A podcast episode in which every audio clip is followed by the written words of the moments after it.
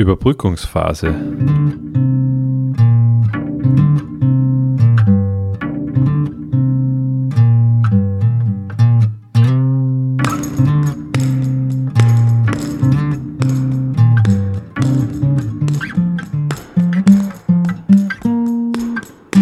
Überbrückungsphase. Was haben Nirvana, Aktivismus und Yoga gemeinsam? Okay. Guten Morgen, Georg. Guten Morgen, Lisa. Wie geht's dir? Wie ist es bei dir gerade in England? Ja, eh ähm, spannend wie immer. bin, bin jetzt nicht mehr in Cornwall, bin jetzt ähm, seit dem Wochenende wieder in London, was sehr schräg ist irgendwie. Mhm. Habe ich mir nicht so vorstellen können und ist ja ein bisschen absurd. Ich habe jetzt doch zwei Monate am Land verbracht, wo, wo ich genau die fünf Leute, mit denen wir auf dem Grundstück gelebt haben, jeden Tag gesehen habe. Sonst Mhm. genau niemanden. Und wenn man jetzt, gestern war ich, wollte ich laufen gehen, bin in den Park um sieben in der Früh und mir gedacht, sicher niemand. Also das war so voll, ich bin mir vorgekommen, als wäre ich auf einem Konzert. Wirklich? Es war voll, voll, voll. Und ja, dann beim Supermarkt vorbeigelaufen, Schlangen ohne Ende angestellt. Schon irgendwie Mit, mit Sicherheitsabstand oder ohne? Ja, ja, Sicherheitsabstand. Manche mit Mundschutz, manche ohne. Bei uns ist es ja keine Pflicht, so wie Ah, bei okay. euch. Hm. Ähm, ja, wobei ich es ganz lustig finde, voll viele Leute haben die, die, den Mundschutz am Hals hängen und nicht wirklich am Gesicht. Ja, Deswegen. das ist, das ist ähm, in Wien genauso. Und es, Ja. schaut, es, schaut, es schaut so scheiße aus. Und es ist auch, ist auch unhygienisch, man sollte es ja nicht machen. Habe ich gehört. Ja. Also, ja. Ja, naja, was soll man machen? Ähm, Wie, irgendwas, ja? warte, irgendwas wollte ich noch sagen. Äh, Du bist vom ah Supermarkt ja, unser vorbeigekommen? Lockdown. Ja? Sag nochmal. Du bist am Supermarkt vorbeigekommen? Ach so, ja. Ich habe mir dann einen kleinen Greengrocer rausgesucht und bin dann dort einkaufen gegangen, statt zum normalen Supermarkt zu gehen, was mir eh lieber ist. Kleine Unternehmen können eh mehr unterstützt als große Supermärkte. Aber ja, und ähm, na, jetzt ist mir wieder entfleucht. Keine Ahnung, was ich noch sagen wollte. Ja, du, du, hast, du, also du warst kurz draußen und es war mehr los als sonst, oder was? Oder ist Ja, es ja komplett. echt wahr? Komplett, Okay. ja.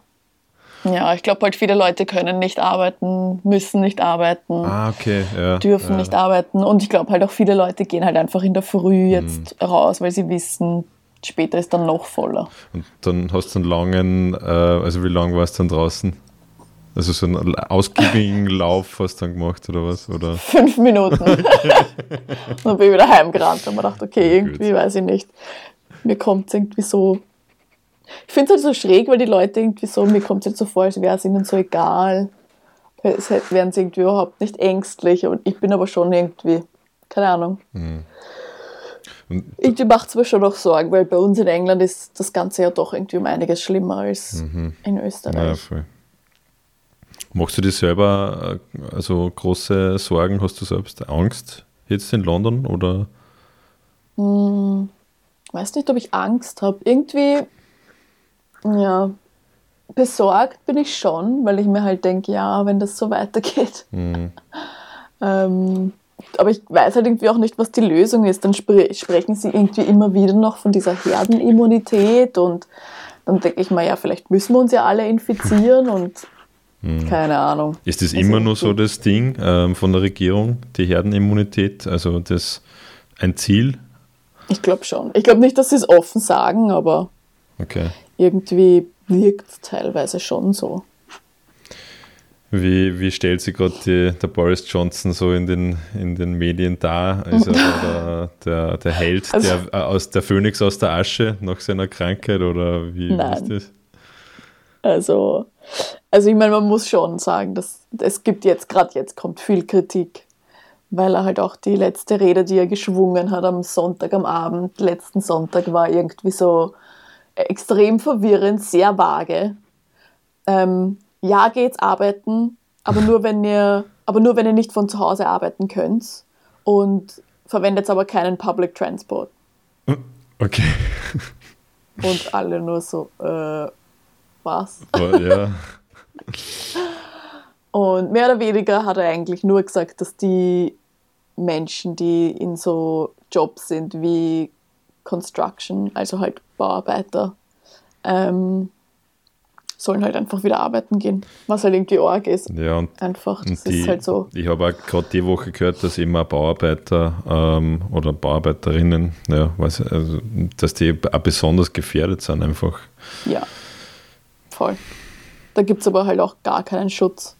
Es wird ja auch der, es ist ja auch gerade, bei uns wird ja gerade HS2 gebaut. Das ist dieser, dieser, dieser, äh, diese Zugverbindung zwischen London und äh, ist es Bristol? Ich weiß jetzt gar nicht welche mhm. Stadt. Aber es ist halt so ein voll kontroverses ähm, Bahnprojekt, mhm. in das Millionen fließen und das aber im Endeffekt gar nicht wirklich viel bringt.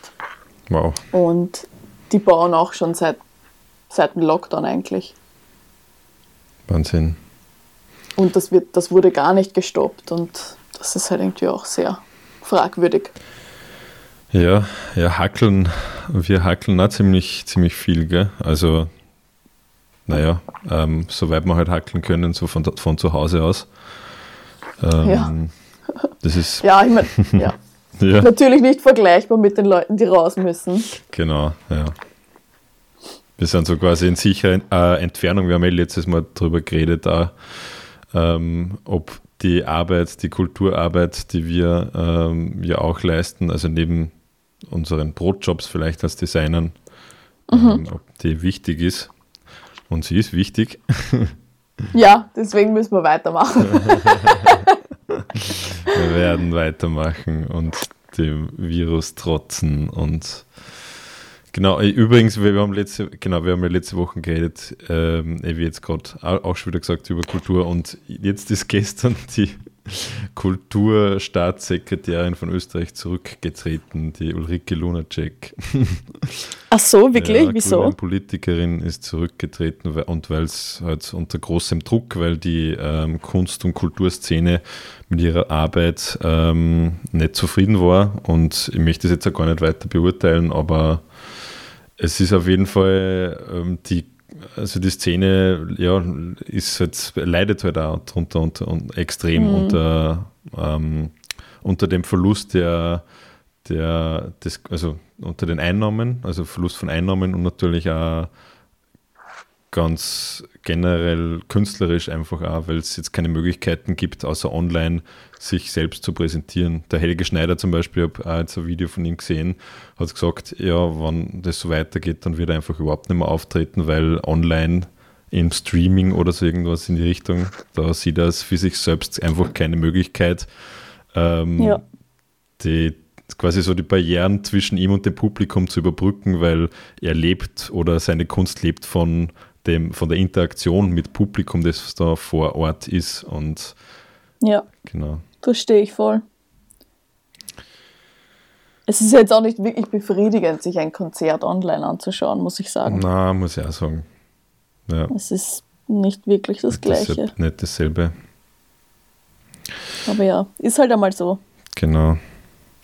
Ja, und der Aktivismus, du hast mir einen Link geschickt ähm, zu äh, Extinction Rebellion und du warst ja selbst auch, bist ja selbst auch aktivistisch tätig oder warst bei den ähm, gewesen, gewesen jetzt ja, nicht mehr so.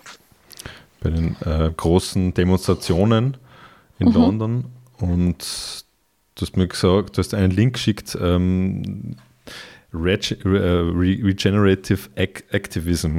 Kannst du mir mhm. da mehr darüber erzählen? Also regenerativer Aktivismus. Ich habe das mhm. sehr spannend gefunden. Ist das, ist das überhaupt, hast du das schon mal gehört davor oder eher noch nicht? Nein. Weil für mich war es was ganz Neues, wie ich irgendwie bei Extinction Rebellion ein bisschen dabei war am Anfang. Ich meine, jetzt, jetzt nicht mehr so, ähm, bin jetzt nicht mehr so involviert. Ich, ich unterstütze teilweise schon noch gern die Aktionen. Ähm, aber ja, ich mache jetzt viel mehr äh, privat auch in die Richtung. Ähm, zum Thema, aber ich habe mir halt viel mitgenommen auch von, von Extinction Rebellion, weil sie, weil sie schon auch viele Dinge vertreten und für viele Dinge stehen und Methoden anwenden, ähm, die, wirklich, die ich wirklich positiv finde und auch voll mhm. ähm, gut für mich selber. Und eins davon ist der regenerative Aktivismus, der sich irgendwie zum, zum Fokus macht, dass man sich in erster Linie um sich, um sich selbst und sein Wohlergehen kümmert und auch um das Wohlergehen der anderen in der Gruppe, mhm. der anderen Aktivisten und dass man halt regelmäßig schaut, dass man, ähm, dass man sich um sein Seelenwohl einfach kümmert. Mhm.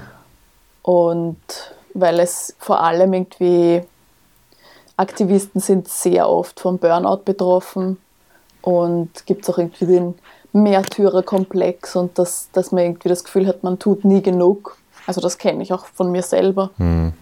dass man das Gefühl hat, man, man kämpft da irgendwie gegen Gewalten an, die unüberwindbar sind und dann macht man meistens noch mehr und noch mehr und noch mehr und irgendwann ist man so ausgebrannt, dass man gar nichts mehr machen kann in, in Richtung Aktivismus und dann leidet natürlich die ganze Bewegung darunter, wenn irgendwie viele talentierte junge Aktivisten einfach aufgrund von Burnout ähm, ja, einfach aufhören müssen. Ja. Und ähm, ja, also regenerativer Aktivismus, da geht es halt viel um ähm, in Interpersonal Care und ähm, es gibt meistens Leute, die, die, die zu Wellbeing Coordinators erkoren werden und das sind die, die meistens ähm, sich darum kümmern, dass es allen Menschen gut geht, auch bei Demonstrationen. Die kümmern sich zum Beispiel um Physical Support, das heißt, sie haben zum Beispiel Decken dabei oder Regenschirme, falls es zum Regnen anfängt, oder halt Kekse, wenn jemand ein bisschen einen, einen Adrenalin-Zucker-Crash hat hm. und halt ganz, es sind ganz einfache Dinge, aber, ja. aber das kann irgendwie voll den Unterschied machen. Ja, das, und, mhm. und dann halt auch, ähm, sie geben halt auch emotionalen Support, also dass man irgendwie, dass sie irgendwie schauen, dass sie positiv sind und und dass sie auch, auch ähm, Konflikte lösen, falls irgendwie Konflikte auftreten, dass sie ein bisschen deeskalierend wirken und oder dass sie einfach Umarmungen verteilen. Also ja, ja. sind, ganz, sind manchmal ganz simple Dinge, ähm, die vor allem aber bei Demonstrationen sehr wichtig sind, weil Demonstrationen sind meistens sehr emotional und Adrenalin geladen. Ja, genau. Und da muss man schon schauen, dass dass einem gut geht, davor, danach und währenddessen. Das finde ich super, weil ich verbinde Aktivismus und, und Aktivismus in Verbindung mit Demonstrationen. Ähm, da, da, verbind, das verbinde ich immer damit, dass ich mich selbst aufopfer mhm. und immer mit eben Adrenalin und mit Anstrengung und mit ähm, ja, nichts anderes als das Ziel, äh, vor Augen zu haben. Ähm, der Grund, warum man auf die Straße geht und also das, das wird für mich zumindest ein bisschen den Druck rausnehmen, oder? Ja. Das klingt, klingt sehr ja, ja, voll. gut. Es ist einfach schön, wenn man weiß, man ist gut aufgehoben. genau. ja. Und also ich habe das schon immer sehr ähm, gut gefunden, dass da einfach immer, auch vor allem bei den Extinction Rebellion, ähm, Aktionen einfach immer Menschen da waren, die, wo man das Gefühl hat, die kümmern sich um einen, wenn es einem jetzt nicht so gut geht. Und gerade wenn es heiß war zum Beispiel, dann, dann waren da meistens Leute, die irgendwie Wasser verteilt haben oder Essen. Ähm, weil manche von diesen Demonstrationen, da waren wir wirklich den ganzen Tag dort und natürlich ist es dann schwierig, dass man einfach schnell, man vergisst doch, dass man hungrig ist, man mhm. vergisst, dass man müde ist, man vergisst, dass einem heiß ist, weil man irgendwie so ähm, mittendrin ist in diesem, in diesem Massen, ähm, in dieser Massenbewegung einfach, was, eh, was voll super ist. Und das ist auch einer der Gründe, warum ich so gern zu Demonstrationen gehe, wenn man das Gefühl hat, man ist irgendwie ein kleiner Teil von einem großen Ganzen, das für etwas steht, in das man selbst auch, an das man selbst auch glaubt und wofür man gerne steht. Mhm. Ja, Aber es ist halt sehr, es passiert halt schnell, dass man einfach vergisst, sich um sich selbst zu sorgen, weil man halt irgendwie das Gefühl hat, man muss sich jetzt für ähm, die, die aufopfern. Man muss sich jetzt für die Gruppe aufopfern mhm. oder man muss sich für ähm, die Welt oder die Probleme aufopfern. Und das ist halt einfach, es ist halt einfach nicht nachhaltig im Sinne von ähm, der eigenen Gesundheit. Ja, genau. Und das, äh, die Aufopferung kann ja passieren in die eigenen vier Wände. Ja, Also Eben genau, genau jetzt. Genau. Ja, und du hast das ja, du erfährst das ja gerade selber am eigenen ja, ich Körper. habe dir eh schon vorhin erzählt, dass ich ziemliche seit ein paar Tagen extreme Kreuzschmerzen habe, obwohl ich eigentlich eh immer schaue, dass ich sportlich, sportlich mich betätige. Sport ist Mord. Ja. ähm, sollte eigentlich nicht so sein. Und am Anfang habe ich gedacht, ich, es ist vielleicht, weiß ich nicht, ich zu, bin zu viel laufen gegangen oder so oder mir zu sehr ähm, ja, irgendwie zu überstrapaziert, aber eigentlich habe ich, glaube ich, ein bisschen meinen Geist zu sehr überstrapaziert. Also ich, ich sitze halt den ganzen Tag halt auch vor dem Computer und natürlich ist das auch für die Haltung überhaupt nicht so gut. Ähm, und aber ähm, eh das, was du gesagt hast, so Aktivismus und verschiedene Dinge zu, zu machen, nicht nur ähm, für, für einen Brotjob zu arbeiten, sondern auch ähm, zum Beispiel eine Radios, in, an einer Radiosendung, von der ich da auch schon erzählt habe, stundenlang zu sitzen und da Arbeit reinzustecken und, Ja. ähm, und alles Mögliche einfach, einfach tun, damit Dinge irgendwie vielleicht äh, besser werden oder perfekt werden. Und das, wo, da habe ich dann gemerkt, okay, das könnte an, da, daran liegen. Und ähm, ja, und, und jetzt merke ich halt eben so im Gespräch mit dir, ja, ein bisschen reduzieren tut mir gut. Allein schon drüber reden tut gut. Was machst denn du eigentlich so, um gut auf die zu achten oder um zu re regenerativen Aktivismus zu praktizieren? Also für mich ist, also ich schaue immer, dass ich zumindest einmal am Tag mir ganz bewusst ähm, Zeit nehme, um was zu machen, was ich super, super gern mache. Ähm, und dazu zählen halt so Sachen wie zum Beispiel Yoga. Aber da finde ich reichen schon so 15 Minuten einfach nur kurz Matte ausrollen und ein bisschen aus, ausstrecken. Ähm, dann, falls ich es dir noch nicht erzählt habe, bin ich, bin ich inzwischen im Lockdown 40 Jahre gealtert und habe jetzt zum Stricken angefangen. Ja, Gestern habe ich mich hingesetzt und habe eine Stunde gestrickt, schon, während ja. ich mir ein Hörbuch angehört habe, wie eine alte Oma. Es Aber am Buckel hast du nicht, oder? Durch das Noch nicht. Noch nicht. Das Yoga, das Yoga verhindert den, den Strickbuckel. Ja, also solche Sachen. Ähm, einfach. Oder dass man einfach bewusst, Ah, ja. ähm, weiß ich nicht, zum Beispiel Trash-TV schaut auch, ist auch voll okay. Ähm, Ja, dass man einfach mal schaut, dass man sein Hirn abschaltet. Das ist voll wichtig, ja. Too hot to handle, gell? Genau, genau. Too hot to handle. Habe ich noch nicht geschaut. Aber zwischendurch juckt es mich dann schon, wo ich mir denke, naja, irgendwie wäre es schon schön, jetzt einfach einmal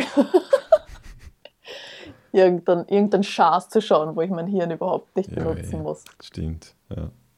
Ja, Was aber machst du? Ja, also ich wollte eh gerade sagen, wenn, ich meine, Yoga praktizieren, ja, kenne ich auch, aber ich bin draufgekommen, wenn ich dann mit dem Kopf irgendwo anders bin, ja, mit dem Kopf schon bei der Arbeit oder so, während ich sowas mache, dann hat das eigentlich auch nicht wirklich Keinen Effekt. Ja. Ja. keinen guten Effekt. Also, was ich halt mache, ist, ähm, ich mache Musik, also ich spiele immer wieder, nehme meine Gitarre her und, und, und spiele und singe. Ja, und ähm, das ist das eine. Und gleichzeitig führe ich halt auch, wie ich eh schon mal erzählt habe, Tagebuch. Also ich habe so eine Mischung aus, aus Kalender und, und Tagebuch, wo ich halt immer wieder rein illustriere und so weiter, was jetzt so gerade passiert. Und das hilft mir wirklich sehr. Ja, das ist so voll der gute Ausgleich. Und Was äh, da schreibst du oder zeichnest du? beides, ja. So mit, ähm, Sehr cool. und hab, ich habe sogar ähm, ein größeres Buch noch, ja, wo ich so Dinge verarbeite. Also ich habe so einen Kalender, wo ich immer wieder Notizen mache und dann, wenn mir irgendwas richtig beschäftigt, dann, dann verarbeite ich das in meinem großen A4-Notizbuch. Sehr cool.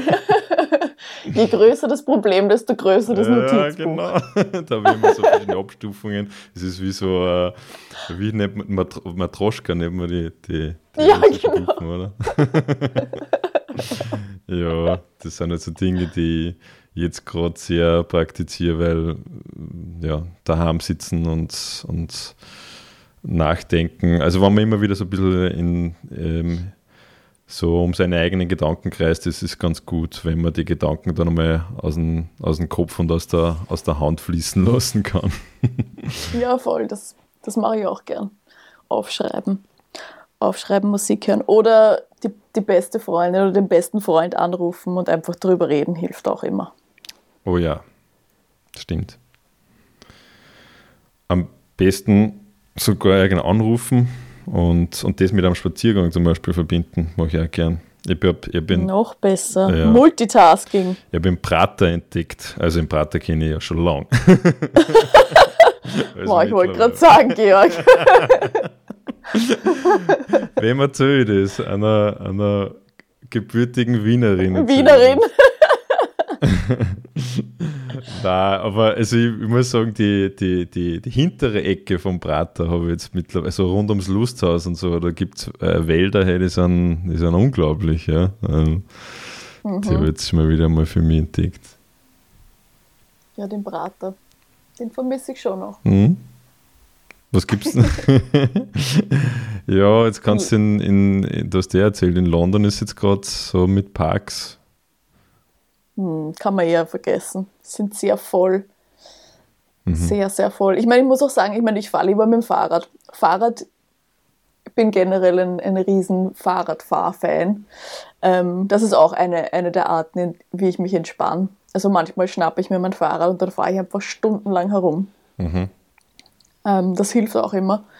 Ähm, also der regenerative Aktivismus, äh, also da geht es darum, dass ich zuerst auf mich selbst schaue, ja, und dann, oder beziehungsweise auf mich selbst und dann auf andere und dann kann ich wiederum ähm, aktivistisch werden. Verstehe das so richtig, um das so irgendwie abzurunden? Ja. Okay. Mehr oder weniger ja, auf jeden Fall. Ja. You can't pour from an empty cup, ist was, man, was sie gerne sagen hier mhm. in England.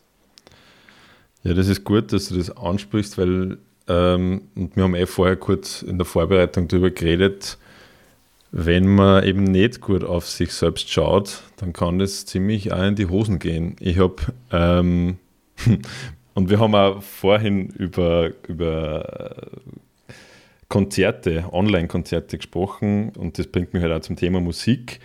Ich habe letztens, ähm, ich habe hab jetzt während diesen, diesen letzten Wochen eigentlich nie so wirklich Lust verspürt, dass ich mir äh, ein Online-Konzert oder im, im Livestream oder so anschaue, weil ich eben auch dieses Publikumsfeeling, das ist für mich eigentlich nicht ersetzbar. Und dann bin ich trotzdem auf ein, auf ein Konzert gekommen und zwar von einem Musiker, von dem ich eigentlich nicht erwartet hätte, ähm, dass ich mir ein Konzert anschauen wollen würde. und zwar, und zwar von, von, ähm, von Post Malone.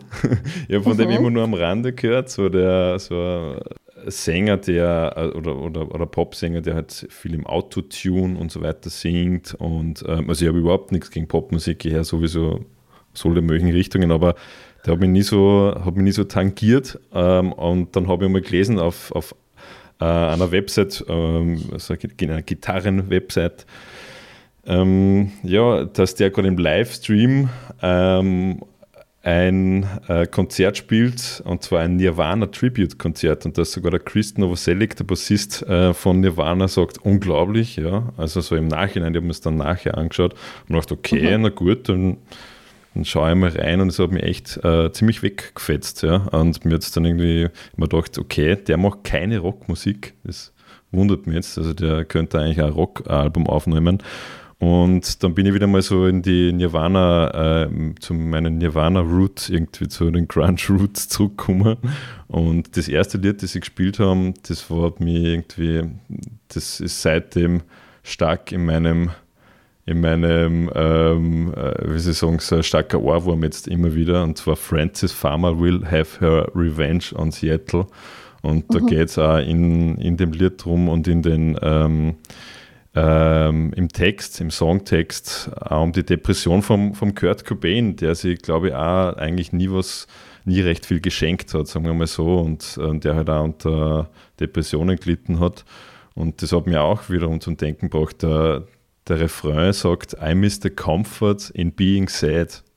Also ich, ich, verm mhm. ich vermisse die, die, ähm, dieses gute Gefühl oder das, überhaupt dieses, dieses gewohnte Gefühl, traurig zu sein oder dieses mhm. angenehme Gefühl, traurig zu sein. Also das hat dann auch viel mit, so in der Interpretation halt, denke mal, viel mit ähm, Taubheit auch irgendwie zu tun und ich glaube, unter Depressionen oder jetzt ist irgendwie gerade einfach auch genauso die Zeit, wo die, die schwierig ist für, für viele Menschen und ich habe so irgendwie einen Anflug an Traurigkeit oder so beim daheim herumsitzen und so habe ich schon auch gespürt. Das hat mich irgendwie so zum Denken halt gebracht. Ja.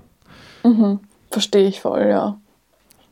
Und wo, wer war Francis Farmer? Falls du das mal ja, erklären die Francis kannst. Farmer ist ein ähm, ehemaliger Filmstar, Hollywood-Filmstar, die, also sie ist medial sehr unter Druck geraten. Die hat ja ähm, eine, also eine schizophrene ähm, äh, Persönlichkeitsstörung gehabt und, ähm, und, und, und das ist von der, von der von medial auch nicht wirklich ähm, geduldet worden oder nicht irgendwie verstanden worden, sondern halt eher ausgeschlachtet, ja, in ihrem, weil sie in, in ihrem Verhalten eher auffällig war.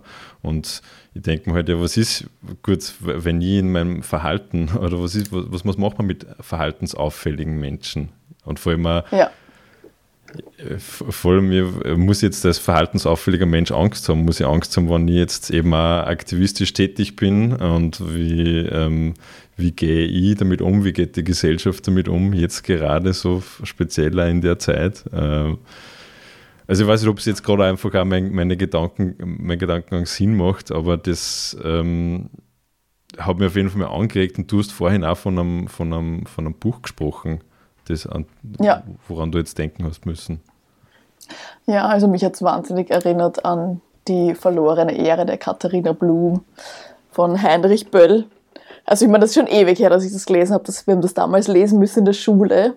Und ich habe das aber sehr geliebt. Das war ein heiß, ein heiß geliebtes Buch von mir. Ähm, da geht es um die Katharina Blum, die ähm, eine Nacht verbringt mit einem, mit einem Mann, der ähm, einen Bankraub mhm. Gemacht hat. Und das weiß sie, aber ich glaube, sie weiß das nicht, wie sie die Nacht mit ihm verbringt. Und am nächsten Tag wird er irgendwie verhaftet und wird ähm, noch dazu auch des Mordes beschuldigt. Und die ganze Geschichte verläuft dann irgendwie so, dass die Zeitung sich total auf sie fokussiert und ähm, ihre, ihre Person wird total verzerrt dargestellt durch die Medien und sie wird dann zu, sie wird terrorisiert und ihre kranke Mutter wird, wird auch von den Journalisten irgendwie terrorisiert und ähm, stirbt dann auch und mhm. mein, schlussendlich ist es schlussendlich endet die Geschichte dann, dann so, dass ähm, sie total falsch dargestellt wird von den Zeitungen und dann irgendwie es richtigstellen möchte und sich mit einem Journalisten trifft und ähm, der sie dann sexuell belästigt und sie ihn erschießt. Wow. Und ja, es ist eine ziemlich heftige Geschichte, sehr emotional, sehr, ähm, man kann sich das sehr vorstellen, dass das auch heute noch passiert. Was hat dir in der Geschichte so fasziniert? Oder, also es klingt für mich auch also faszinierend, spannend, aber was war das für dich das Besondere an dem Buch? Also ich, also ich finde, was irgendwie spannend ist, einfach wie, wie schnell Menschen ihre Meinungen einfach ändern können, aufgrund von was die Medien ihnen erzählen. Ähm, weil sie am Anfang überhaupt nicht schlecht dargestellt wird, mhm. aber das wird halt dann ihre, sie wird dann einfach ausgeschlachtet als Person und irgendwie verwendet für Schlagzeilen, mhm. nur um, um halt mehr Zeitungen zu verkaufen. Und ähm, ja, sie wird dann irgendwie, sie wird dann nämlich schlussendlich zur Mörderin, weil sie dazu getrieben wird. Und, und das finde ich halt irgendwie schon arg. Mhm. Und irgendwie auch, also ich finde, das ist auch oft so leider, dass, dass das vor allem Frauen passiert. Mhm ähm, habe ich zumindest das Gefühl, dass, dass, dass Frauen gerne ähm, zuerst auf ein Podest gestellt werden und dann kann man aber gar nicht so schnell schauen, werden sie schon wieder runtergeschupft. Mhm. Und die Leute, oft habe ich das Gefühl, dass die Leute gerne so dem Fall einer Frau zuschauen. Und das hat mich irgendwie sehr, sehr daran erinnert. Mhm. Ähm, die Geschichte von Francis Farmer und auch, ich meine, natürlich Katharina Blum ist eine fiktive Geschichte, aber ich finde sie sehr glaubwürdig. Hast du da selbst, ähm, auch wenn du jetzt so medial unter, ein bisschen unterwegs bist, also mit Ente Future und so, hast du da auch schon in die Richtung irgendwelche negativen Erlebnisse gehabt? Ähm, nein, also ich glaube jetzt meine, meine, meine Online-Präsenz ist nicht so wichtig oder groß, dass ich da irgendwie mhm. angegriffen werden würde, ähm, was irgendwie auch gut ist. Mhm. Ähm, weil mir macht das schon Angst, muss ich sagen, dass ich das, dass man einfach weiß, dass Frauen ähm, sehr oft ähm, so Internet, vor allem, im, vor allem mhm. online, irgendwie Opfer, Opfer werden von irgendwie ja, so Hassattacken und das ist schon, das ist schon was, was mich beschäftigt, weil ähm, da gibt es auch eine voll geniale ähm, äh, Fernsehpräsenterin und auch Schauspielerin, die Jamila Jamil, die, die gerne solche Missstände aufzeigt, mhm. ähm, vor allem auf ihrem Instagram. Und da hat sie letztens darüber geredet, dass sie, ähm, dass man irgendwie hinterfragen soll, welche Frauen, die man so in den Medien sieht, man nervig findet. Weil dieses nervige Bild ähm, wurde ja konstruiert. Mhm. Weil wir kennen diese Frauen ja nicht wirklich. Und, und sie hat dann das, das Beispiel Taylor Swift irgendwie genannt, dass sie irgendwie oft so dargestellt wird, als wäre sie extrem nervig. Mhm. Mhm. Und, ähm, und ich habe dann mal so drüber nachgedacht und mir gedacht, ja, eigentlich finde ich sie auch nervig, aber ich kann gar nicht sagen, warum. Okay. Und ich habe dann so drüber nachgedacht und habe mir gedacht, natürlich, das ist mir ja gefüttert worden von allen Medien, ja. dass sie nervig ist. Also du hast dir ja oh. überhaupt keine eigene Meinung halt über sie gebildet, sondern du das, das, also du hast irgendwann mal gedacht, okay, sie ist nervig, weil irgendwer das gesagt hat. Oder die. Ja, weil ich, oder weil ich es wahrscheinlich irgendwo gelesen habe, oder sie wurde einfach so dargestellt, weil man, man, man kann ja Videos zusammenschneiden, ähm, um jemanden nervig da, dastehen zu lassen. Ja. Und dann habe ich mir gedacht, wie viele Männer, ähm, wie, viele, wie viele bekannte Celebrity-Männer kenne ich eigentlich, die als nervig dargestellt werden? Hm. Fällt dir wer ein? ähm, wow. Kommt davon jetzt in was von der Richtung, also oder auf welcher Sparte, aber eigentlich so auf die Schnelle jetzt gerade ähm, fällt mir jetzt niemand ein. Also da bin ich jetzt gerade überfragt irgendwie. Ja, und so ist mir halt irgendwie auch gegangen. Ja. Weil es ist passiert einfach so wahnsinnig schnell, dass man irgendwie Frauen gerne als nervig oder hysterisch oder ähm, überemotional darstellt. Mhm. mhm. Und ähm, da haben die Medien einfach so einen wahnsinnigen Einfluss drauf. Und, und ich finde, das geht dann wieder zurück auf den regenerativen Aktivismus oder generell, dass man sich einfach um sich selber kümmern muss. Und ja. ich meine, es mhm. ist wahnsinnig schwer, solchen Sachen zu entkommen, natürlich, wenn das online und omnipräsent ist. Voll, ja. Ich meine, mir hat das jetzt eher gerade wieder, wieder an die, die ähm, diesen Druck erinnert, den halt dann auch Politiker oder Politikerinnen haben, eh wie zum Beispiel eben die Ulrike Lunacek. Ich, die würde ich schon auch ganz gerne mal fragen, wie die das, wie, für die das war. Ja? Also ganz unabhängig ja. davon, ob sie jetzt gute oder, oder schlechte Arbeit als Kulturstaatssekretärin geleistet hat, aber wie ist es als Politiker oder Politikerin? Ich meine, du, du, du bist, das ist, ich stelle mir den Druck wirklich, wirklich enorm ja. vor. Ja? Und, und, und also dieses, also allein schon Aussagen zu, zu, zu treffen, ja, und ich kann es auch mhm. teilweise wirklich gut nachvollziehen, auch wenn man sich ständig über Politiker aufregt, dass sie keine Aussagen, keine konkreten treffen auf konkrete Fragen, ja, also auf, äh, dass die Antworten immer sehr kryptisch oder ausweichend oft sind. Ähm, ich kann das aber teilweise, nicht immer natürlich, aber teilweise schon gut verstehen, weil ich meine, triff mal in der Situation eine ganz klipp und klare Aussage. Die dann von Millionen Menschen gesehen und ja. gehört wird. Und, das Ding ist, und die natürlich sich dann eine, eine, Meinung darüber bilden. Voll, ja, eben.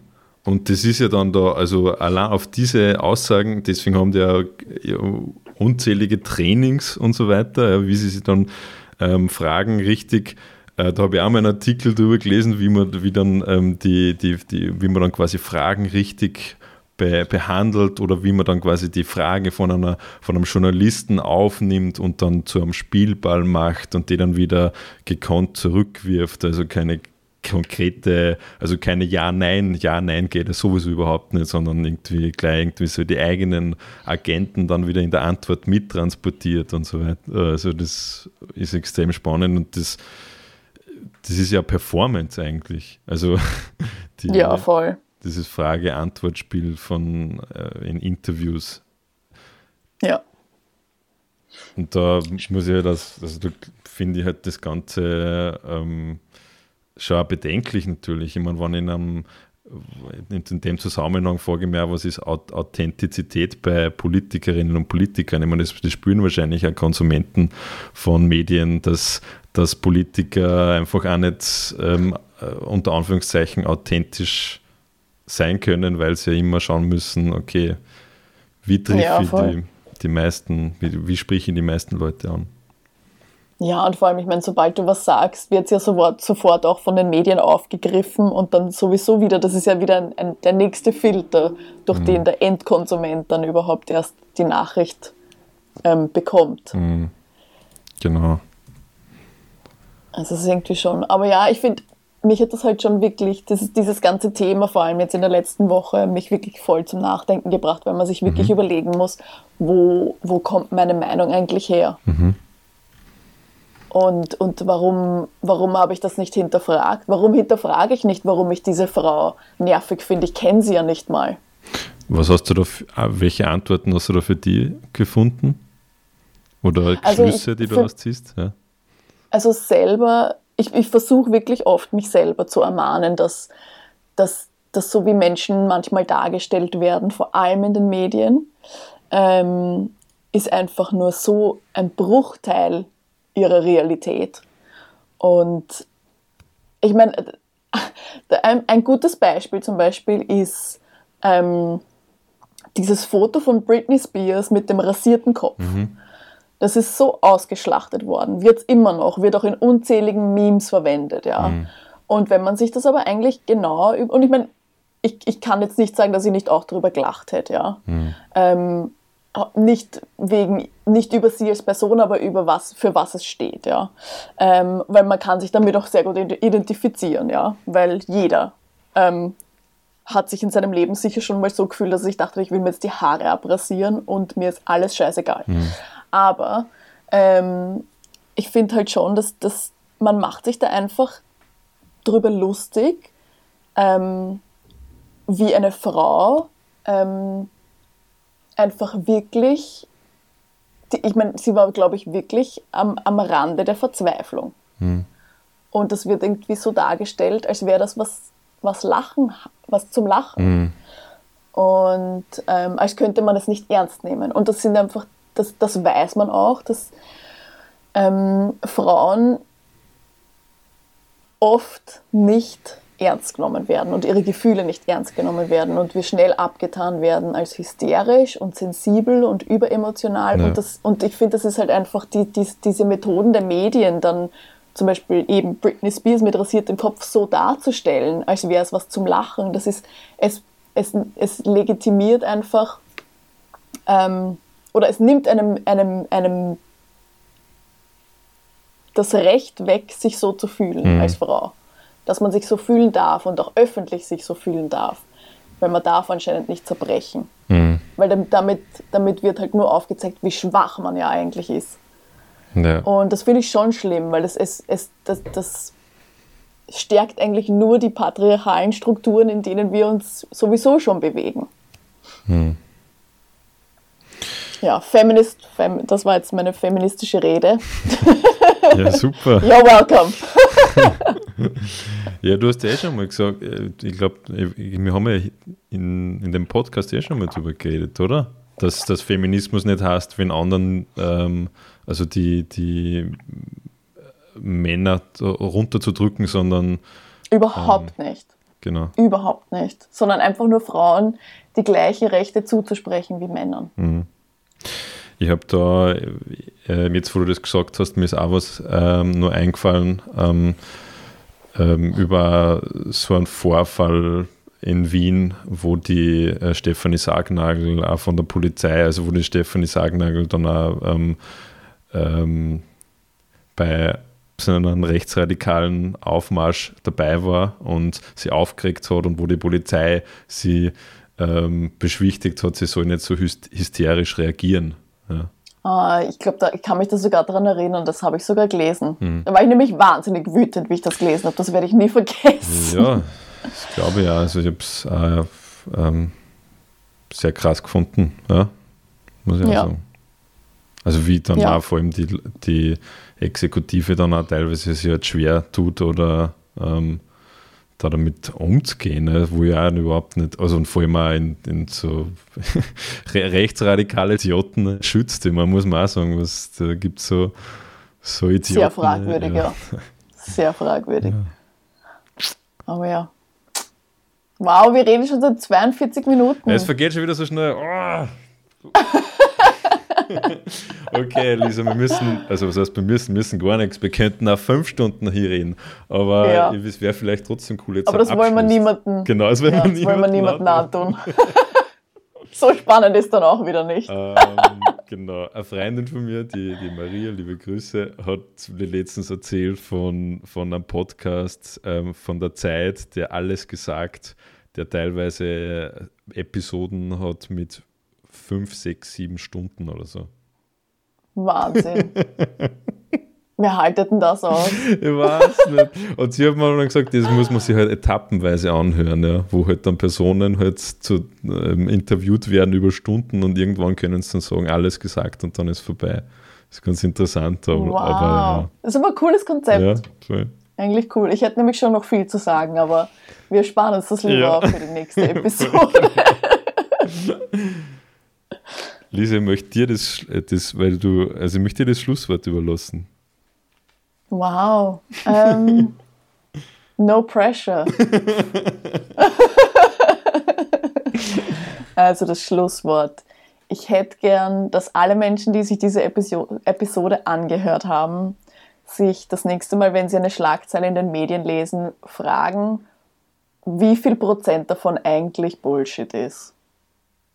Hm. Und ob das wirklich, ob sie sich damit wirklich eine informierte Meinung bilden können. Das würde ich irgendwie ganz schön finden. Einfach ein bisschen mehr hinterfragen. Das ist das Einzige. Das ist das Einzige, was ich, was ich gern hätte hm. von allen Menschen. Ich inkludiere mich da selber. Cool. Finde ich gut. Schönes Schlusswort. Schönes Schlusswort. In diesem Sinne, In diesem alles Sinn. Liebe nach Wien. Danke, alles Liebe nach London. Bis bald, bis, bis zum nächsten Mal, Lisa. Baba. Ciao. Ciao.